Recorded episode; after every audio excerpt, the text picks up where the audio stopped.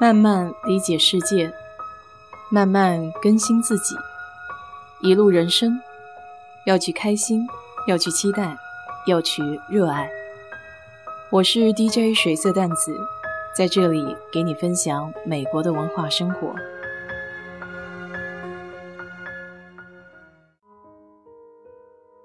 这周末还做了件事儿，就是抱了一只小橘猫。事情是这样的：周日下午，我在家正百无聊赖的看电视剧、刷手机，想着小房间得弄张桌子放写书法的东西，这样不用每次都得整理桌面，又方便又快捷。但我不想买一张新的，反正是写字用的，二手家具也可以看一看。尤其是美国这里有 garage sale，仓库大甩卖，一张还比较新的桌子，有时候五块或者十块钱都有可能遇到。于是就到苹果应用里去搜二手平台，结果看到一个叫 Freebie Alerts，翻译过来就是免费送的应用。出于好奇，我下载了，打开一看，还真是有不少东西。虽然大部分看起来免费都不想拿，但有一些还是出乎我的意料的。比如有一台看起来八成新的三星电冰箱，还有组装好的户外篮球架、沙发、老式钢琴。突然发现为什么德州人都这么喜欢买卡车了。这些东西要是没有卡车，还得去租一辆车搬，的确要麻烦不少。而且像这种免费的东西都是先到先得。这个应用上的不少信息是从一个叫 Nextdoor 的应用上搬来的。那个应用是各个小区内部的社群，所以经常会看到有人发消息说，看到一条走失的狗，或是有可疑人物在小区徘徊。这个应用的概念还是蛮好的。我以前找割草的老莫。就是通过那个应用里的邻居们推荐的。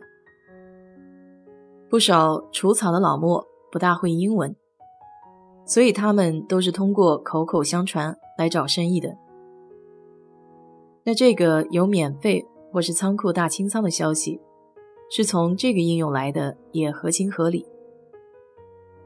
突然想到以前看的一档纪录片，讲在纽约的一个女生靠捡垃圾省出一套房子。这也真是把日子过到极致了。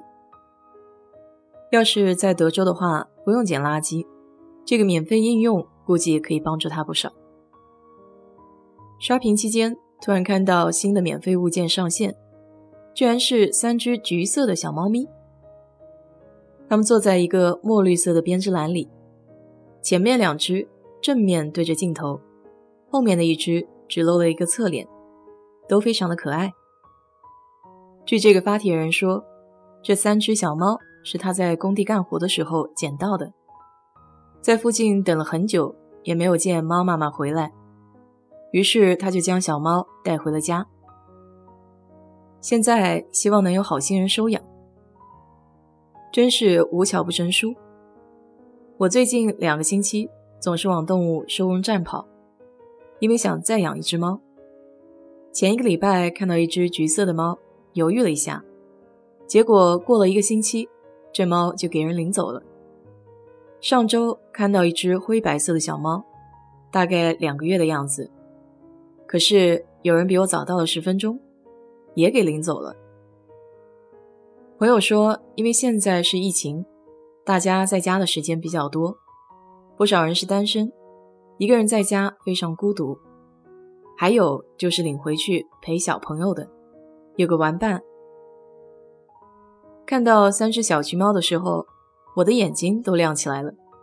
一看消息是十五分钟前发出来的，心想兴许还有可能领到，于是马上在平台上联系了发帖人，他的回复也很快，立马就把地址发给了我。在地图上一搜，那里离我住的地方有四十分钟的车程，叫 Spring。这一路上都是绿灯，估计小猫咪也想快快有个家吧。左拐右拐，总算到了一片一层楼的居民区，房子和我的房子年代差不多。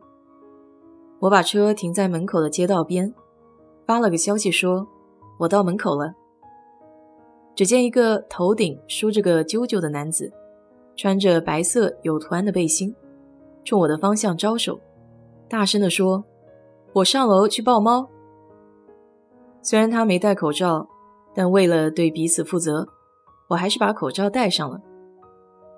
来到屋前，看到很多有意思的装饰。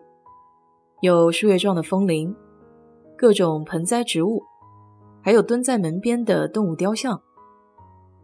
看得出来，主人家很喜欢打扮自己的地盘。进屋后，只见男女主人一人肩头都趴着一只小猫。我没想到猫那么小，从照片上看觉得要大一些，可能是镜头比较近的缘故。这时候，趴在人身上的小猫看起来楚楚可怜，特别娇小。男主人开始与我分享他发现小猫的故事，然后随即开玩笑地说：“你不会是把小猫领回去喂蛇吧？”我很惊诧地看着他，像拨浪鼓一样摇头，反问道：“居然还有这种人呢？”他说自己的朋友不让他们免费送小猫。就怕有些人拿着小猫咪回去不认真对待。我说我家里养着猫，不可能做那种事情的。我看猫咪这么小，还有些小担忧，毕竟我没有照顾小猫的经验。从救助站领来的猫都是六个月大小的，基本自理都可以了。他们宽慰我说，已经不用喂奶了，小猫可以吃点软的猫粮。也会自己上厕所用猫砂。从男主人手中接过我想要的那只小橘猫时，它叫了两声后，就非常乖顺地趴在我的肩头。我怕它冷，还特地带了个浴巾，把它裹得严严实实的。一路上我一直在想，家里的猫要是看到这只小猫，会作何感想呢？会不会对它很友善？毕竟还是小奶猫。结果完全不是我想的那样。刚到家，没看到我手上抱的小猫，大猫前后转悠要吃的。后来我将小猫靠近它，大猫突然有哼哼的声音，还把嘴巴张大了，来了个嘶嘶声，表示警示。看来这猫还是很有领地意识的，它也不想多张嘴抢饭吃。现在算是安顿好了。小猫住在厕所，空间小一些，它也会觉得安全一点。慢慢再让它融入大家庭。好了，今天就给你聊到这里。如果你对这期节目感兴趣的话，欢迎在我的评论区留言，谢谢。